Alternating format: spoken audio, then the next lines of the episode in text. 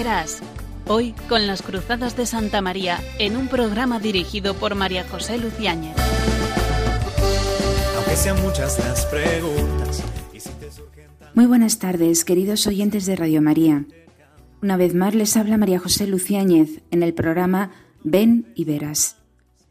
En esta secuencia de programas que vamos realizando este año, dedicado especialmente a conmemorar los grandes centenarios que celebra la Iglesia, el centenario del nacimiento de Santo Domingo de Guzmán, el centenario de la conversión de San Ignacio de Loyola, tantos centenarios, tantos santos que peregrinan a nuestro lado al hilo del camino que realizamos cada uno de nosotros, enseñándonos con su vida que es posible. Pero hay otro centenario que quizá no estamos celebrando, pero que verdaderamente lo es. En el año 1921, Edith Stein, Santa Teresa Benedicta de la Cruz, se convirtió del ateísmo a la Iglesia Católica. Fue de mano de una lectura, como le sucedió en el fondo a San Ignacio de Loyola, que leyendo la vida de los santos reconoció que ahí estaba la verdad y se preguntaba, si esto lo hicieron ellos, ¿por qué no lo voy a hacer yo? Santa Teresa Benedicta de la Cruz, Edith Stein, también se convirtió leyendo una gran santa, Santa Teresa de Jesús. Vamos a escuchar una pequeña sinopsis de la vida de Edith Stein que nos da pie a comprender un poco cómo fue el paso de su vida, ese camino apasionante que ella vivió como filósofa, como mujer, como carmelita descalza después, como mártir. Escuchemos. Fue la de Santa Teresa Benedicta de la Cruz, Edith Stein. Fue asesinada en la cámara de gas siete días después de ser enviada a Auschwitz, un 9 de agosto de hace 74 años. Nació en 1891 en una familia judía, pero a los 14 años decidió hacerse atea. Siempre fue una joven inquieta que se preguntaba constantemente por el sentido de la vida y del mundo que la rodeaba. Por eso eligió estudiar filosofía. Durante la Primera Guerra Mundial se acercó por primera vez al catolicismo en busca de respuestas tras haber visto el dolor y la destrucción causados por la contienda, pero fue sobre todo la lectura de la vida de Santa Teresa de Ávila la que definitivamente provocó su conversión. En 1922 recibió el bautismo y la confirmación. Once años después ingresó en el convento de las Carmelitas Descalzas de Colonia con el nombre de Teresa Benedicta de la Cruz. En aquella época incluso llegó a escribir una carta al Papa Pío XI advirtiendo de los peligros que suponía el nacionalsocialismo para Alemania. En 1938 fue trasladada a otro convento en Holanda. Sus superioras pensaban que allí no correría peligro por ser Holanda un país neutral. Sin embargo, un año después, los nazis también ocuparon los Países Bajos. Como represalia a una carta en la que los obispos holandeses se quejaban del maltrato hacia los judíos, los nazis vaciaron Holanda de judíos. 40.000 fueron deportados, entre ellos Sor Teresa Benedicta de la Cruz, Edith Stein, que murió en Auschwitz. Fue beatificada y canonizada por Juan Pablo II, el Papa que, como ella, conoció los horrores de la Segunda Guerra Mundial, también la nombró patrona de Europa en octubre de 1999. Esta es Santa Teresa Benedicta de la Cruz, un modelo de mujer, un modelo de héroe, un modelo de mártir. Pues a ella vamos a dedicar el programa, especialmente a ella y también, sobre todo, a la lectura como un medio para poder acercarnos a los santos. ¿Cómo fue la conversión de Edith Stein? El verano de 1921, Edith se encuentra pasando unos días de descanso en la finca de sus amigos Conrad Martius. Una tarde se queda sola en casa y acierta a pasar por la biblioteca de la casa. Un libro le llama la atención, La vida de Santa Teresa de Jesús, escrita por ella misma. No puede dejar la lectura, y al amanecer Lee las últimas líneas con un temblor y exclama emocionada, Esta es la verdad. Por fin, su alma sedienta de verdad puede descansar en Dios, ese Dios que Santa Teresa de Jesús había descubierto y trató de tal manera que se hizo su confidente y su esposa. Ese Dios que ha esperado largos años hasta poder manifestarse, manifestarse en el alma de Edith. Ese Dios que la ama con locura y le pide una correspondencia de amor. Desde ese momento, el alma de Edith Stein se hace carmelita, como la gran santa de la Reforma, y aspira a la misma santidad que vivió Teresa unos siglos antes. Solo trece años después podrá imitarla también en su vida de clausura. Todas las dudas han desaparecido para Edith y se siente plenamente feliz. Quiere pertenecer oficialmente a aquel al que ya pertenece en su interior y se prepara para su bautismo. Desde ese día que se convierte, no faltará nunca su misa diaria, que será su alimento y su fuerza. Se presenta ante el párroco con el catecismo aprendido y éste, asombrado, le da el permiso para su entrada en la Iglesia Católica. El 1 de enero de 1922, Edith Stein se incorpora a la familia de los hijos de Dios, añadiendo a su propio nombre los de Teresa y Eduvigis, por su madrina de bautizo, que se llamaba Eduvigis Conrad Martius. En Breslau, su ciudad natal, tiene que comunicar a su madre, judía, su pertenencia a la Iglesia Católica. La señora Stein, siempre tan fuerte, en esta ocasión se siente desfallecer y se pone a llorar. Nunca entenderá la decisión de su hija predilecta, Edith, y esto será para Edith una fuente de sufrimientos hasta su muerte. ¿Qué potencia tiene la lectura? ¿Qué valor tiene la lectura? Sobre todo la lectura de los santos. Pero esto que le sucede a una joven de principios del siglo XX también puede suceder en la actualidad, a un joven de nuestros días, a un hombre de nuestros días. Por eso, no se vayan, que en breve seguiremos hablando del valor que tiene la lectura para un hombre de hoy, para una joven de hoy.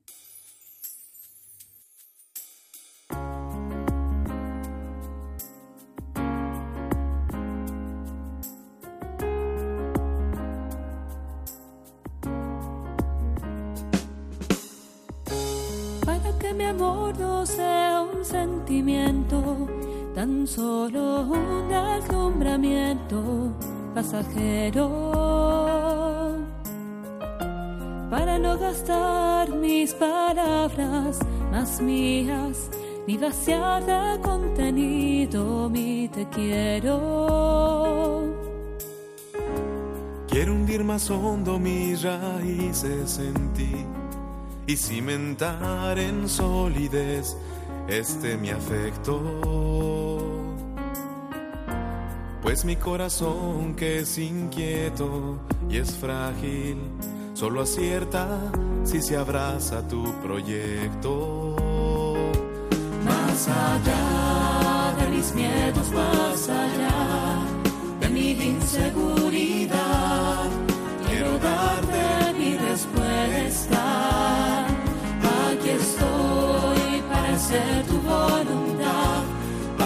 amor sea decirte sí hasta el final.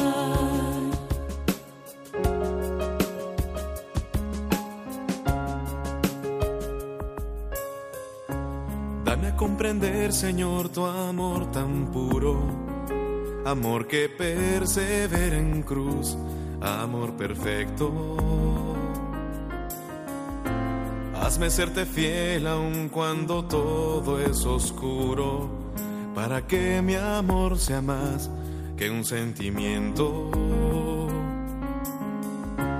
No sé las palabras ni en las promesas, donde la historia tiene su motor secreto. Solo es el amor en la cruz madurado el amor que mueve a todo el universo. Nos encontramos en la segunda parte del programa Ven y Verás, hoy 3 de noviembre del 2021. Les habla María José Luciáñez. Después de haber escuchado esta canción, para amarte cada vez mejor, con más plenitud, como dice la canción, vamos a hablar de un elemento cada vez más inusual en la vida moderna pero de notable importancia, que es la lectura. Hemos comprobado en la introducción del programa cómo la lectura de Santa Teresa de Jesús cambió la vida de una joven judía atea que después de leer la vida de Santa Teresa de Jesús se convierte al catolicismo y pide el bautismo. Celebramos también el centenario de la conversión de San Ignacio de Loyola, que también se convirtió mediante la lectura de los santos. Por eso la lectura es muy importante. En este mundo de las nuevas tecnologías da la impresión de que el libro forma parte de un reducto social ya olvidado y casi de museo. ¿Qué papel tiene la lectura? ¿Qué leen los jóvenes? ¿Los cristianos practican la lectura espiritual? Contamos con nosotros esta tarde una joven que ya ha acudido varias veces al programa, Marta Carroza. Buenas tardes, Marta. Buenas tardes, María José, y a todos nuestros oyentes. Bueno, pues eh, es una joven excepcional y nos va a hablar de su experiencia con respecto a la lectura. Nos va a contar qué es para ella la lectura. Imagínate, eh, bueno, antes de que empecemos el coloquio, ¿tú sabías que Edith Stein se había convertido al leer la vida de Santa Teresa de Jesús? Sí. ¿Lo sabías? ¿Lo conocías? Sí, sí, sí. Bueno, pues imagínate que, que, te tienes que ir fuera de casa durante 15 días, a un lugar aislado, y te vas sola. ¿Qué objetos llevarías contigo? ¿Llevarías algún libro? Pues sin duda me parece una buena aventura, la verdad, lo de marcharse 15 días a un lugar aislado. Sin duda sí que me llevaría un buen libro de lectura. Quizá también estoy pensando en un rosario, que me ayuda mucho. Si pudiera también, por ejemplo, una persona que me hablara de Dios, que me pudiera aconsejar, eh, de la que pudiera fiarme también. Eh, así de primeras me vienen esos objetos.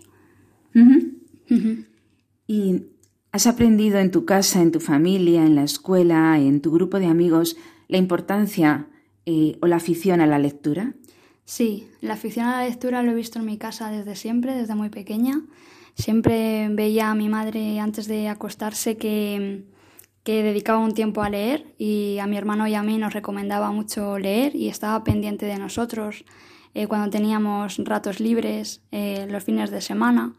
También lo he visto mis abuelos con menor intensidad, pero también me recomendaban mucho la lectura y sobre todo pues a lo largo de mi vida académica en mis profesores, sobre todo de literatura y de historia o de filosofía y gracias a ellos pues pues he descubierto el gran valor de la lectura y lo mucho que me ha ayudado.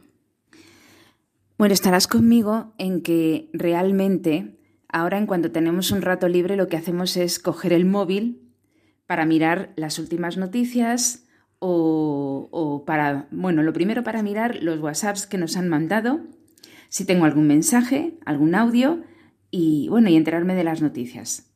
Eso es así, ¿no? Sí, lo veo en mis compañeros, en mis amigos, en mi familia, sí, también, claramente. ¿Y tú crees que es normal que en esos ratos libres que, que tenemos eh, mm, es normal acudir a un libro de lectura? No, no es lo normal, muchas veces no apetece. Eh, yo sé que, que, tira más, ¿no? El, y es más cómodo, eh, pues dedicar el tiempo libre a otras cosas, ¿no? A comprar, a ir al gimnasio, a ver el móvil. Pero bueno, tenemos que recordar la importancia de la lectura y, y, bueno, aunque nos cueste, pues por supuesto en el día dedicar un tiempo a leer. Uh -huh. Bueno, Marta, estoy dándome cuenta ahora de que, aunque nuestros oyentes te conocen, porque has venido a varios programas, eh, pero esta vez no te has presentado, ¿verdad? Es verdad. Eh, pues yo soy Marta Carroza, eh, vivo en Madrid, estoy estudiando un máster en causas matrimoniales canónicas en la Universidad Pontificia de Comillas, es mi segundo año y he venido varias veces al programa y, bueno, la verdad es que es un placer, siempre aprendo mucho y salgo muy contenta. Muy bien. Pues decíamos que en el rato libre que tenemos normalmente no leemos un libro. ¿no? De hecho, uno viaja en el metro y es muy raro encontrar a las personas leyendo libros. Casi todo el mundo está leyendo su móvil. Y en la lectura del móvil no es precisamente un texto que corresponda con un libro, sino más bien, pues eso, noticias, eh, mensajes que nos han llegado, etc. Por lo tanto, ¿tú acostumbras en tu tiempo libre a leer algún libro? Yo sí que dedico tiempo cada día a leer. Eh, dedico alrededor de media hora eh, todos los días y, sí que bueno, que también puedo dedicar ese tiempo a leer y también estar pendiente del móvil, escuchar música o bueno, lo que tenga que hacer, pero no olvido el, dedicar tiempo a mi libro de lectura espiritual. ¿Y cuántas horas más o menos a lo largo de la semana lees? Pues más o menos tres horas y media. Eh, lectura espiritual, por ejemplo, y luego, bueno, tengo que leer muchas cosas, muchos textos del máster y otras lecturas que me recomiendan los profesores, pero siempre intento cuidar al menos media hora cada día de lectura espiritual. Muy bien. Mm, aparte de la lectura espiritual que ya ha salido varias veces, eh, ¿qué género de literatura es el que más te gusta?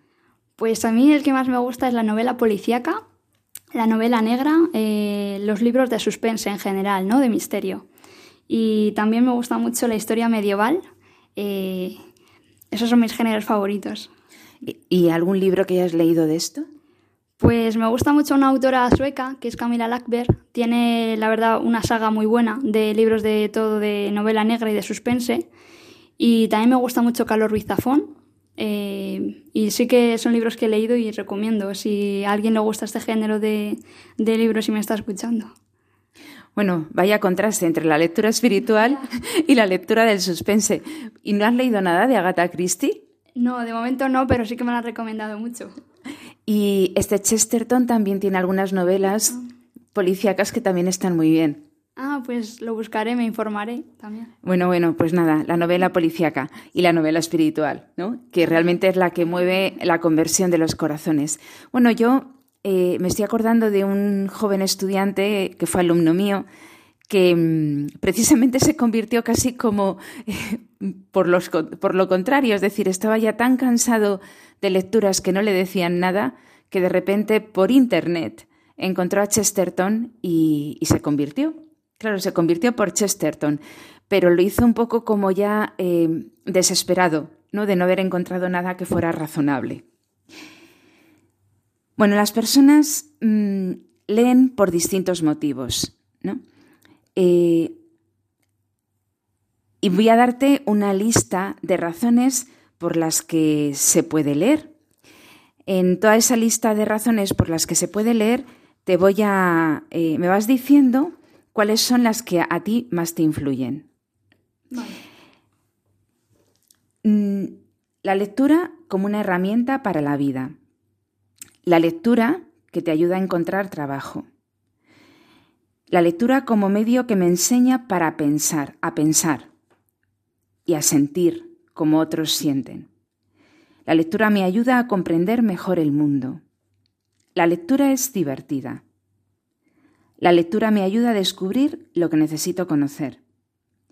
La lectura me permite huir de las preocupaciones. La lectura es una obligación. La lectura me permite conocerme mejor. La lectura me permite tener mejores conversaciones con mis amigos. Me permite conocer a los autores y sus épocas. Me permite conocer mejor a los autores y sus obras. La lectura me ayuda a escribir mejor. ¿En qué medida estas razones se aplican a tus motivos para leer? Pues de todas las que has mencionado, yo diría que varias me ayudan más. Por ejemplo, creo que es una herramienta para la vida. Yo creo que sin duda para crecer como persona, para desarrollarse, eh, yo la considero como una herramienta, ¿no? Como un elemento que hay que tener presente cada día. Luego también me ayuda a comprender mejor el mundo, a conocerlo mejor. Sí, en general, sí. Me ayuda a descubrir lo que necesito conocer. Yo creo que la lectura aquí nos aporta mucho más de lo que nosotros pensamos y, sí que me ha ayudado bastante a conocer pues no sé, en general los libros de lectura espiritual mucho pues más a Dios y a mí misma, ¿no? Eh, también me permite conocerme mejor, esta está muy unida a la anterior, eh, sí, a conocerme mejor, a reconocer lo importante que tengo en mi vida, eh, también eh, destacaría la 10, me permite tener mejores conversaciones con mis amigos. Me he dado cuenta que, tengo un mejor lenguaje, un mejor vocabulario, que puedo añadir palabras nuevas, que puedo entender conversaciones de distintos temas porque me ha ayudado la lectura. Mm, he aprendido muchas cosas que no sabía. Y también eh, me ayuda a escribir mejor. Eh, consecuencia de poder conversar mejor con los demás, pues eh, podría yo, veo que me expreso mejor cuando tengo que elaborar un texto en la universidad o en años anteriores. He visto pues esa correlación ¿no? en, en mi vida, que me ha ayudado mucho más de lo que pensaba en general la lectura. Sí, podría destacar esas, yo creo. La verdad es que todas, en el fondo, son interesantes, ¿no? Mm, creo que es necesario leer y nos aporta muchas más ventajas de lo que aparece a primera vista. Porque a lo mejor leo un libro para poder conocer mejor la historia, para poder conocer eh, mejor a un autor. Mm, a veces me resulta divertida la lectura. Eh, utilizarlo como medio para huir de las preocupaciones, pues bueno, no, porque las preocupaciones, pues muchas veces lo que hay que hacer es resolverlas, ¿no? en la medida que se pueda. Pero luego es muy importante también que la lectura me ayuda a conocerme mejor, sobre todo si es lectura espiritual. Y claramente si es una lectura espiritual, a través de esos textos Dios nos habla. Por lo tanto, es un medio de comunicación con Dios también. ¿no? Y seguramente así fue para Teresa Benedicta de la Cruz, así fue para San Ignacio de Loyola y seguramente para ti también, ¿verdad? Pues sí, yo por ejemplo ahora mismo estoy leyendo mi doctorcito, que cuenta mucho la vida de Santa Teresa de Lisieux, y es verdad que he aprendido muchas cosas y, me he sacado varias lecciones y las puedo poner en práctica en mi vida, ¿no? Por ejemplo, me estaba acordando ahora de el valor de las pequeñas acciones ofrecidas, ¿no? Eh, pues que tiene un valor inmenso, ¿no? Por ejemplo, el, el sonreír cuando no me apetece, ¿no? O el decir una palabra amable a una persona cuando quiero callarme porque me encuentro muy mal, ¿no? O pues estar alegre ante el carácter de las demás, no sé, tantas cosas. He aprendido mucho con este libro y, sí que lo llevo a la práctica. Eh, y podría decir muchas cosas más. Eh, por ejemplo, el valor inmenso de la vida oculta, que muchas veces, por ejemplo, me acuerdo de esta lección, ¿no? Cuando estoy pasando muchas horas en la universidad, en la biblioteca estudiando, preparándome para un examen o, o tengo que hacer un trabajo ahora en esta semana pues que yo también ahí donde estoy haciendo lo que tengo que hacer, ofreciéndolo, pues mi vida oculta también tiene mucho sentido, ¿no? Y que muchas veces pues no es necesario sobresalir o llamar la atención, porque pues eh, Dios sabe, ¿no? Mi, mi, el ofrecimiento. También, por ejemplo, nos decía, vamos, eh, estoy leyendo en mi libro que, que, hay que cultivar mucho el amor, ¿no? Al Señor, que que hay que confiar mucho en él, ¿no? Y, por ejemplo, eh, decía que, que aunque muchas veces no comprenda las cosas, pues que ya las comprenderé, ¿no? Y pues que yo veo, ¿no? Que en mi familia a lo mejor han pasado pues circunstancias o que me ocurren a mí cosas que yo no comprendo a mis ojos, pero, pero que ya lo comprenderé, ¿no? Y que todo tiene un sentido y, y que Dios hace las cosas porque ve lo mejor para nosotros. Bueno, yo en general, esto es unos ejemplos, ¿no? Que ahora mismo eh, estoy recordando, pero sin lugar a dudas la lectura pues sí que eh, saco varias lecciones importantes y las puedo llevar a la práctica y me enseñan mucho. Muy bien. Bueno, después de esto nos vamos a tener que aficionar mucho más a la lectura, ¿no, Marta? Yo lo recomiendo a todos, sí. Muy bien. Si hacemos una gradación del 1 al 5 en cuanto a nuestra relación con la lectura, sería 1, no puedo vivir sin la lectura. 2, me gusta mucho leer. Tres, me gusta leer de vez en cuando. Cuatro, me gusta poco leer. Cinco, no me gusta nada leer.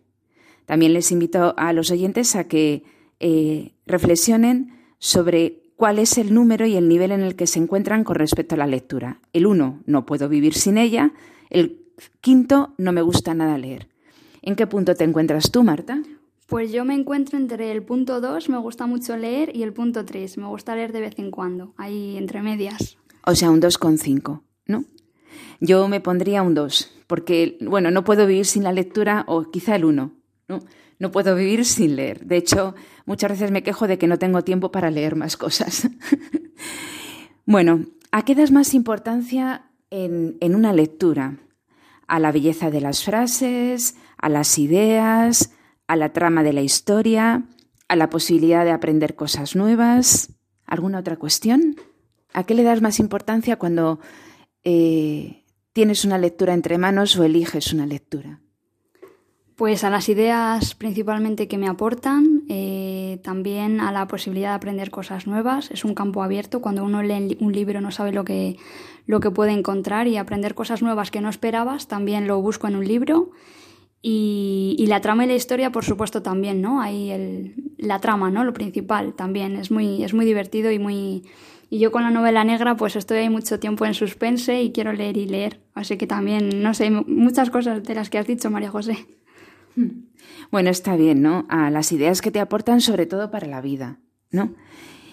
Ahora dinos cuáles son tus cinco libros favoritos. Y los autores, claro. Pues los cinco libros favoritos y que más me han ayudado así recientemente que he leído, podría decir la Exhortación Apostólica Gaudete et Exultate del Papa Francisco, eh, también Mi Doctorcito del Padre Enoch, Taileo, creo algo así, em, también la oración mental según Santa Teresa, mm, meditaciones sobre la fe, eh, No olvidéis el amor que trata un poco la vida de Maximilian Kolbe, y Forja de Hombres del Padre Morales. Esos libros eh, me han ayudado bastante y son mis favoritos. Bueno, pues casi que podríamos decir a nuestros oyentes que Marta se encuentra en el mismo proceso de Santa Teresa Benedicta de la Cruz dice Stein. ¿no? Claro, todos los libros que has citado son de formación humana y son de lectura espiritual. Luego es evidente que la practicas. ¿No? La lectura espiritual. ¿Qué papel ha jugado en tu vida la, lectura espiritual? ¿Tú la recomiendas en tu parroquia, en tu grupo?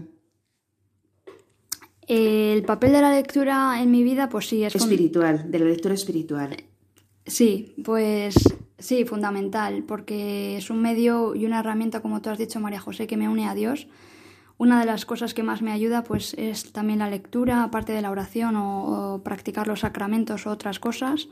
Lo tengo como algo pues casi obligado, ¿no? Eh, aparte de otras obligaciones que tengo que hacer, siempre sacar un hueco para la lectura. Eh, me han ayudado mucho a, conocerme como persona y a unirme a Dios, como he dicho.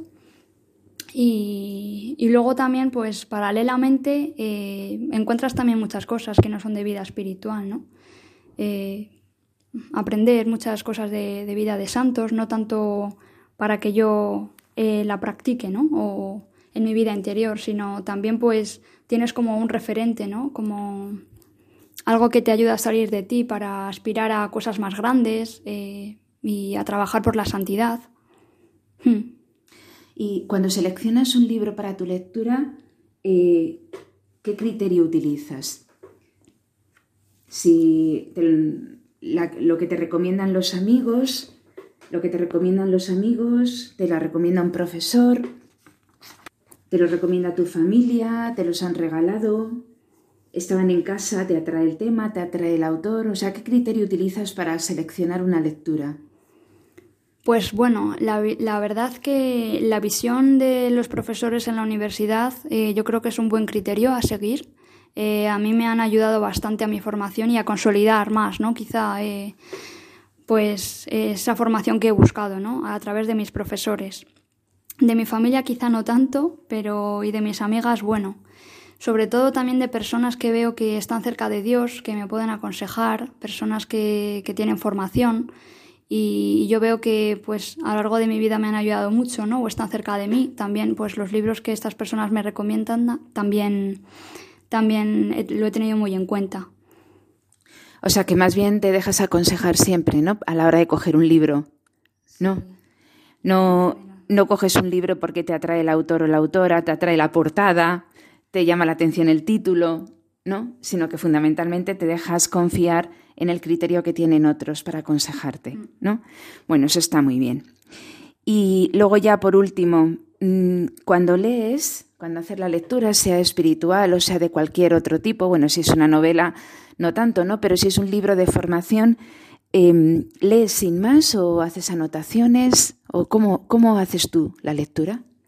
Pues al principio eh, no hacía anotaciones, leía el libro sin más, pero cuando, bueno, ya han pasado varios años y he leído varios libros de lectura espiritual y me he dado cuenta que si hago anotaciones, eh, de ideas o simplemente transcribir eh, trocitos de, textos o frases o cosas que me han llamado la atención. Eh, luego, pues quizá otra vez cuando no tengo que hacer la lectura, sino en otro momento del día, pues sí que releo ¿no? esos folios que, que tengo anotado varias ideas y para pues para también guardar ¿no? ese valor o esa importancia que, yo he sacado de esas ideas, ¿no? que yo creo que me pueden ayudar y sí que me ayudan a recordar lo importante de ese libro, ¿no? Luego lo guardo en la estantería y ya pues pasa el tiempo y se me olvidan las ideas, ¿no? Entonces yo creo que rescatar lo importante pues a mí me parece fundamental. Y también me han, recomendado hacerlo así y he visto que me ayuda más. Bueno, pues muy bien, Marta. Esto ha sido una entrevista en toda regla. Bueno, yo creo que nuestros oyentes también habrán reconocido que la lectura tiene mucho valor y que mm, cuando se hace bien ¿no? y en profundidad, claramente tiene sus frutos. ¿no? Por eso la lectura puede convertir eh, tantas almas. Mm, hay muchos, muchas personas a lo largo del siglo XIX y XX eh, que se han convertido, por ejemplo, leyendo los libros de Chesterton porque cuando un autor escribe, no escribe solo como desahogo, sino que en el fondo escribe para todos aquellos que le pueden escuchar. Tantos también que leyendo al cardenal Newman, pues se han convertido, han encontrado razones para su fe. Y cómo no, leyendo a los santos, uno se empapa de sus ideas y además, a través de los santos, pues habla a Dios. Por lo tanto, los libros, las lecturas son muy importantes para la vida del cristiano y la lectura espiritual también, como Marta eh, muy bien nos ha comentado. Pues muchas gracias Marta por haber estado con nosotros y como siempre estás invitada a los próximos programas. Muchísimas gracias a ti, María José, otra tarde más por acogerme y me parece fundamental este tema que hemos tratado también, como otros muchos, de la lectura espiritual. Y nada, animo a todos a que busquen un buen libro y, y avancen en su formación y se acerquen más a Dios si, es un libro de fe. Muy bien, pues muchas gracias Marta y a nuestros oyentes no se vayan, que después de la canción terminaremos nuestro programa.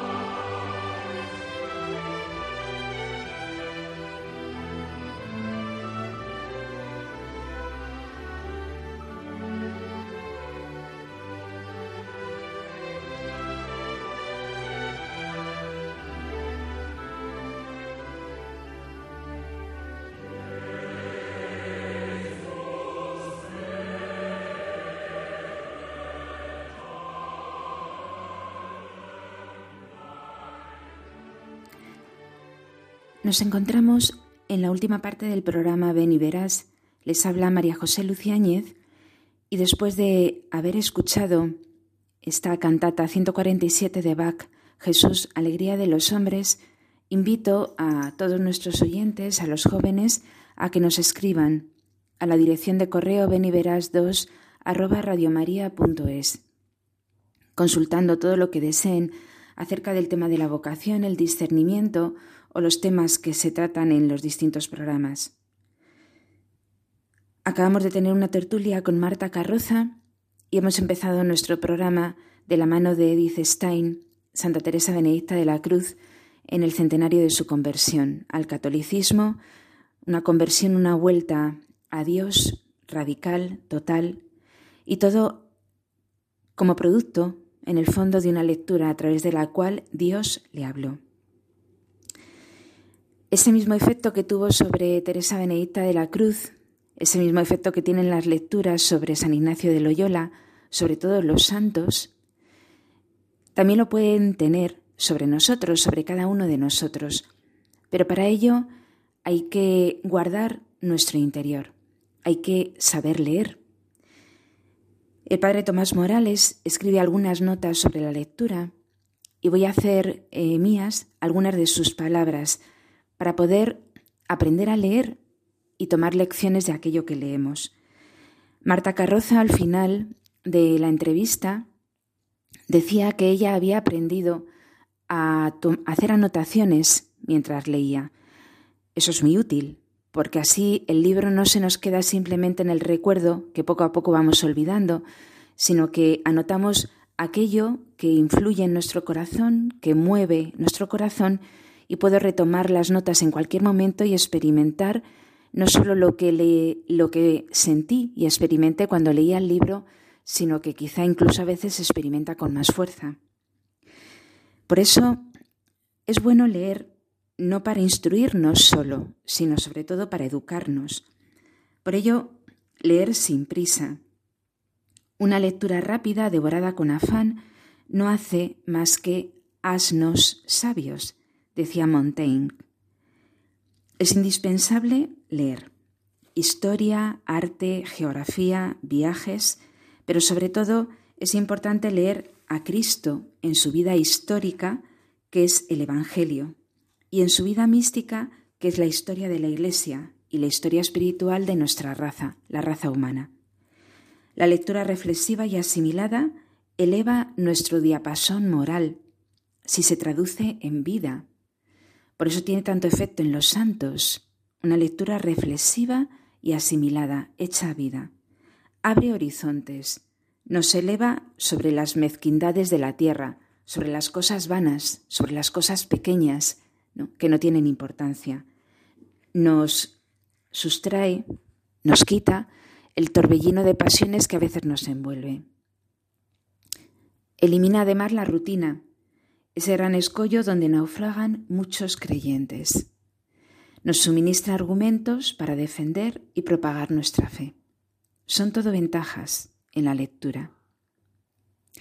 La lectura también te solidariza con los grandes genios, te hace disfrutar de ese privilegio único que es poder hacerte presente a la vida de los genios que nos han antecedido, genios en el saber, genios en la ciencia, genios en el arte, en la literatura, te hace contemporánea de todos ellos.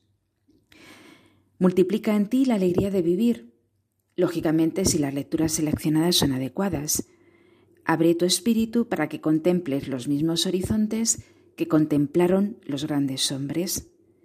Te invita a fundar con ellos una sociedad en Dios. Te hace sentir también y hacer realidad la comunión de los santos, que es soporte de la vida mística. ¿Quién no ha experimentado esto que experimentó San Ignacio cuando lee la vida de un santo? También Marta nos hablaba antes del librito de No olvidéis el amor, la vida de Maximiliano Kolbe, escrita por André Frossard. Ese librito te hace vivir con San Maximiliano María todas sus peripecias mientras armaba todas las máquinas de imprenta en el sótano del monasterio, mientras construía la ciudad de la Inmaculada, y también incluso te hace sentir eh, la prisión en la cámara de gas y su destino final. Esa realidad de la comunión de los santos que es tan importante, pues si no leemos la vida de los santos es imposible en el fondo estar en comunión con ellos. Este banquete de, de sabios eternizado por nuestra asiduidad es el reparador de nuestras energías intelectuales y espirituales. San Jerónimo quiere salvar la cultura antigua de la barbarie de los godos. Anima a los monjes al trabajo paciente de la transcripción de códices. Le repite incansable una única consigna, que el libro no se aparte nunca de tus manos ni de tus ojos. El hombre actual se lo debe apropiar. Invierte en la lectura el tiempo que despilfarras en otras bagatelas, en cosas sin sentido, Lee en viajes, lee en casa, lee siempre. Alimenta la llama del amor con la lectura incesante. Este consejo ¿no? que daba San Jerónimo a sus monjes, eh, un trabajo que era ímprobo por la transcripción de los códices y sin embargo obligaba de alguna manera a que sus monjes estuvieran activos en la lectura de los libros y así pudo construir claramente una salvar mucha literatura, ¿no? Eh, transcribir la Biblia eh, a, un, a un lenguaje y hacer un trabajo que sobre todo espiritualmente ayudaba mucho al hombre. Pero para poder leer de esta manera, algunos consejos. El primero, esfuerzo enérgico para comprender lo que lees, luchando contra la pereza y disipación del espíritu. Yo reconozco que para un joven de hoy, hacer este esfuerzo por comprender lo que se lee es quizá más esfuerzo que el que teníamos que hacer algunos de nosotros hace unos cuantos años. Pero hay que hacerlo, aunque cueste. Esfuerzo enérgico por comprender lo que se lee. El que lee puede que no se instruya jamás. Para instruirte, para educarte, tienes que transformar en sustancia propia lo que te proporciona la lectura o el espíritu. Comprende. Haz silencio interior para comprender. Segundo consejo. Cuando un pensamiento hiere, te impacta, te llama la atención, cáptalo y anótalo. Es indispensable. Si no lo haces, la siguiente frase que lees se encarga de borrar lo anterior y al cabo de unas horas de lectura no te queda nada. Un minuto de reflexión, captando y anotando, ensancha y dilata el espíritu más que muchas horas de lectura superficial. Un minuto de reflexión ayuda más que muchas horas de lectura superficial. Por lo tanto, esfuerzo enérgico, cuando un pensamiento llama la atención, cáptalo y anótalo. Tercer consejo, asimila, haz tuyo lo que lees, si no, acaba esfumándose. Debemos imitar las abejas que vagan entre las flores para fabricar la miel. Así nosotros debemos convertir en un solo sabor lo que recibimos de varias lecturas. Así, aunque se vea de dónde se tomó, parecerá cosa nueva y distinta. Las ideas son de todo el mundo, pero solo pertenecen al que las trabaja con su esfuerzo asimilativo. Hace con ellas cuerpo y sistema. Haz tuyo lo que lees. Donoso Cortés, por ejemplo, no es original en las ideas, pero sí en la trabazón con que las engarza en una síntesis prodigiosa y elocuente. Te puedes acostumbrar rápidamente a este trabajo de asimilación. Te proporcionará grandes alegrías. Cuarto, encarna en la vida las ideas que lees mediante resoluciones concretas, sencillas breves. No olvides que las ideas solo se asimilan cuando se viven y se dejan de vivir cuando y se dejan de asimilar cuando se dejan de vivir. Por lo tanto, encarna en tu vida las ideas que estás leyendo. Quinto, cuando leas sobre Dios, imita a los santos. El leer no se ha de hacer con pesadumbre, ni pasando muchas hojas, sino alzando el corazón a nuestro Señor, suplicándole que hable a nuestro corazón mediante aquellas palabras que de fuera leemos y que nos dé el verdadero sentido de ellas. Así, aunque tengamos los ojos en el libro, no peguemos con mucha ansia el corazón en él, porque nos hacen olvidar a Dios. Es decir, leer pidiendo luz al Espíritu Santo para que nos haga comprender aquello que estamos leyendo. Y por supuesto, y último consejo, selecciona tus lecturas. Elegir un libro es tan importante como escoger un amigo. No olvides que los libros que devoramos nos devoran. Si son superficiales, nos hacen ligeros. Si son profundos, nos hacen reflexivos y observadores. Abrir un libro es confiar a su autor el pilotaje de nuestra alma. Por lo tanto, es muy importante seleccionar una lectura. Yo creo que estos consejos nos pueden ayudar a nosotros y también a los demás, porque todos somos educadores, padres, madres de familia, profesores, amigos. Ayudar a seleccionar las lecturas, esfuerzo enérgico por comprenderlas, captar los pensamientos y las ideas que más nos impactan, asimilar y hacer nuestro lo que hemos leído, encarnarlo en la vida y si es una lectura sobre Dios, imitar a los santos, imitar lo que nos, lo que nos enseña esa lectura. Qué importante es leer. Qué importante, sobre todo en una época en la cual la lectura parece secundaria, porque en el fondo estamos continuamente leyendo, pero no leemos según los consejos que acabamos de hacer. Leemos noticias que nos saltan por el móvil. Y a mis alumnos siempre les digo que hagan el favor de coger los apuntes con la mano y que lean los libros y que se olviden de buscar las cosas en Internet. Es muy útil, es muy bueno, pero los libros siempre nos deben de acompañar.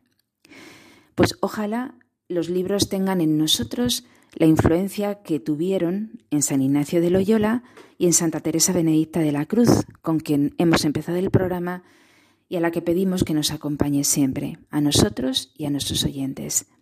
Y con esto nos despedimos hasta el próximo programa. Espero que les haya ayudado. Muy buenas tardes.